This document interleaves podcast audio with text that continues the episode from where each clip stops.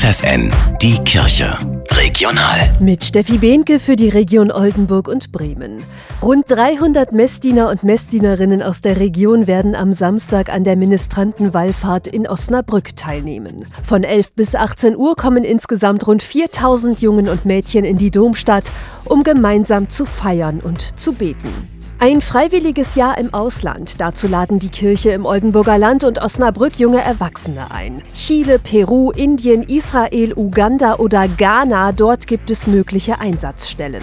Während ihres Auslandsjahres arbeiten die Freiwilligen zum Beispiel in Straßenkinderprojekten und verschiedenen sozialen Einrichtungen. Sich einsetzen für andere und das in einer fremden Umgebung, das bereichert die jungen Menschen für ihr ganzes Leben. Davon ist Regina Wildgruber überzeugt. Sie Sie organisiert die Auslandsdienste für das Bistum Osnabrück. Ich glaube, so viel unterschiedliche Eindrücke und so viel Irritation wird man vermutlich im Leben nie mehr haben wie in diesem Jahr. Und das ist aber auch ein Polster, von dem man, glaube ich, ganz, ganz lange zehrt und wo Weichen gestellt werden. Also wo wirklich Lebensfragen aufkommen und ja, Leute sich dann auf einer guten Basis entscheiden können, was will ich eigentlich für mein Leben. Für alle Interessierten gibt es am 7. und 8. Oktober ein Schnupperwochenende. Mehr Infos stehen im Netz. Alltagshelden gesucht. Die Katholische Akademie Stapelfeld lädt Großeltern und Enkel ein, die Herbstferien gemeinsam zu verbringen. Vom 17. bis 19. Oktober geht es raus in die Natur. Zum Beispiel steht ein Ausflug ins Moor auf dem Programm.